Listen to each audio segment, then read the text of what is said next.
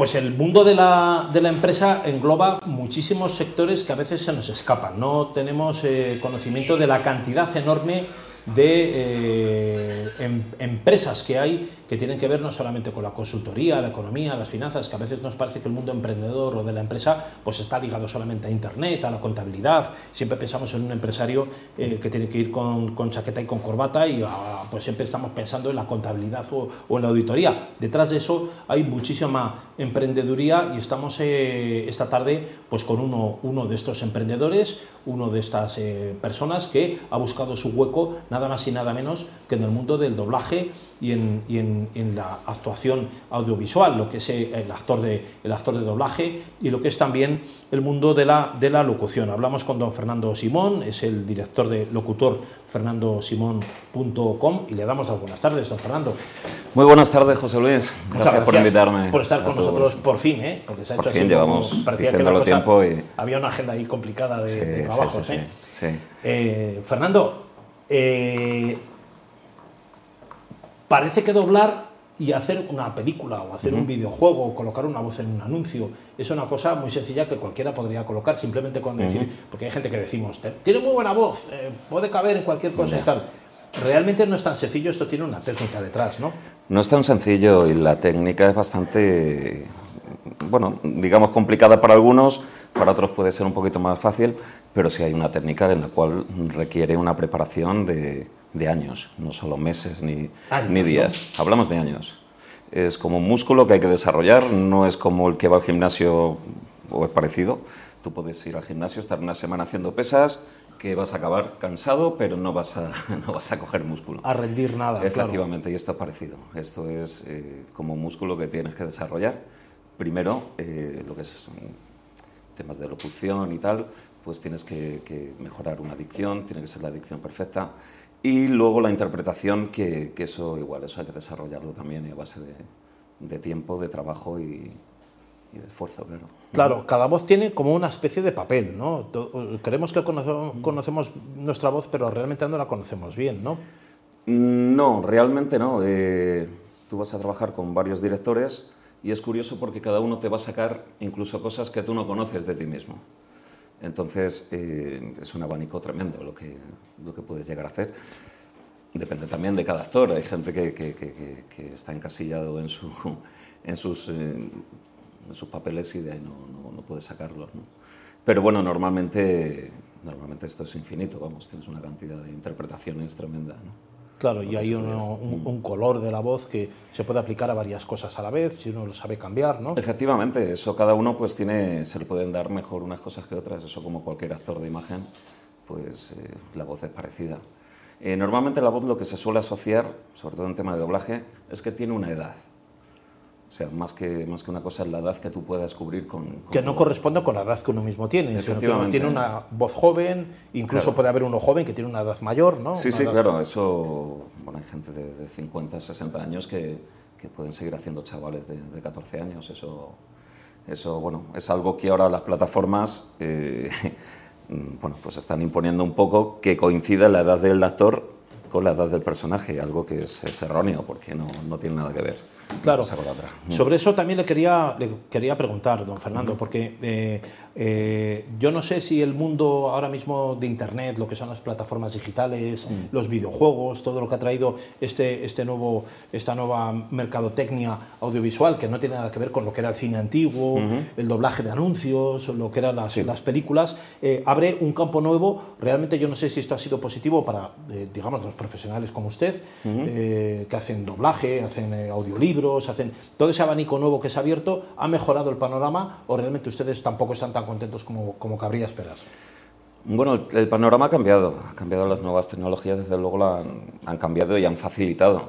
Han facilitado, lo que pasa que, bueno, pues no corresponde, digamos que si ganas tiempo por un lado, te van a exigir más tiempo por otro.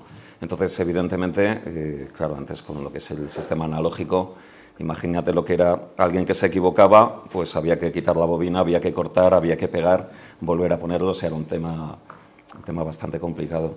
Ahora simplemente con, con, con, los mismos programas de edición, pues al momento, al instante lo mueves, alargas, o sea, haces, haces bastantes cosas, ¿no? Lo que pasa que sí es cierto que, que se lleva otro ritmo ahora. Ahora vamos a una velocidad, ahora son, son fábricas, los estudios son fábricas de, de, frases, de palabras y de, y de personajes. ¿no? Claro, mm. ¿los anuncios, San Fernando, se siguen haciendo igual que antes? ¿Un anuncio es un anuncio o también ha cambiado algo ahí, un poco el estilo, las formas? Claro, eh, ha cambiado, yo creo que vivimos en una moda que, que, bueno, lo que, lo, que, lo que quieren es naturalidad. Yo he tenido la mala suerte, y de hecho me metí a esto porque todo el mundo me decía, ¿tenías voz de locutor? Bueno, pues voy a meterme a locutor, que parece que lo tengo fácil. Pues no, cuando llegas aquí dices, no, es que suenas a locutor. Dice, pero bueno. hay, un matiz, es una diferencia. Claro. Entonces, mm, bueno, eh, vivimos en un mundo ahora mismo en que, en que, la naturalidad, para mi gusto, roza un poco ya el absurdo a veces. Se, se, pide como. Bueno, es una moda quizás, ¿no? Yo creo que sí, que es una moda y ojalá la sea. Porque bueno, lo que, lo que son las modas pasan de moda. Son, pasan, claro. Efectivamente. Entonces, mm, bueno, yo trabajo para no solo para España, trabajo para otros países, donde sí que me valoran más mi trabajo quizá en el extranjero que en España, porque no tengo esa naturalidad. A lo mejor lo que tengo fuerza un poquito más la adicción y quizá eso se aprecie más a la hora de en otros países porque quizá lo entiendan mejor. Claro. Pienso yo. mejor lo digo también para animarme, pero yo creo que es así. Claro, claro, en esto los acentos son importantes, ¿no? Se tiene un acento español, venezolano, eh, claro, canario, que es distinto, claro, eh, mexicano podría ser. Claro, eh, normalmente no, se hace competencia unos con otros, o sea, todo lo que se, puede hacer a lo mejor en Estados Unidos o, América te van a pedir el acento neutro de, que es el, de allí. El de... Existe, ¿no? Un acento neutro. Sí, existe. Y que Canarias... no sería el de, Ana mm. Barbera o Disney, el de Pixie Dixie. Sí, bueno, Pixie Dixie era Puerto Rico, lo creo, ¿no? Era... Bueno, Pixie Dixie es curioso porque había un, creo que era un puertorriqueño, había un andaluz, un, creo que era sevillano, y no sé si el otro era mexicano, o sea, es, es curioso. Venía ya desde allá, ¿no? Desde Estados Unidos. Yo creo que sí, que se grabó desde allí. Y y bueno, ya te digo, normalmente no somos competencia porque sí que es verdad que el que quiere el latino, quiere el latino, o sea, no, no duda. Y aquí en España nadie va, va a pedir latino para, para, nada, a no ser que sea un papel específico de doblaje o algo. Eh, para lo que es una locución comercial o algo de eso, no van a pedir latino nunca. Claro.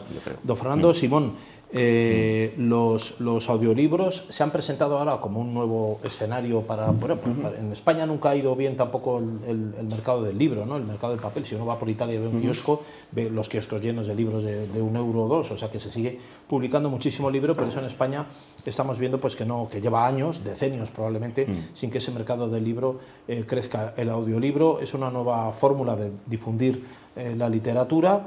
¿Esto les ha abierto mercado a ustedes, a los actores de doblaje y de locución? Ha abierto mucho, ha abierto mucho mercado porque yo creo que se están pasando el, el 90% de, de, la literatura se está pasando a audiolibro. Es algo, es, una, es algo cómodo para el oyente. Yo sinceramente lo hago, me, me, he hincho a hacer audiolibros, pero realmente eh, prefiero leerlo. Pero sí que es verdad que yo entiendo que hay gente que puede ir en el coche, alguien que puede llevar un camión, puede irse nutriendo con, con, esos audiolibros. ¿no? Me parece una buena herramienta y algo que está en auge y hay mucha gente... Yo creo que esto comenzó con el tema de, bueno, la gente que no... ciegos y tal, empezó la 11 y yo creo que, que claro, eso se ha transmitido a otro público que, que ha pillado un poquito de sorpresa y desde luego la cosa va, va funcionando porque, vamos, no sé el tiempo que llevan, quizás lleve como 10 años y eso va, para adelante. Cada vez hay más editoriales que, que se apuntan al tema del audiolibro.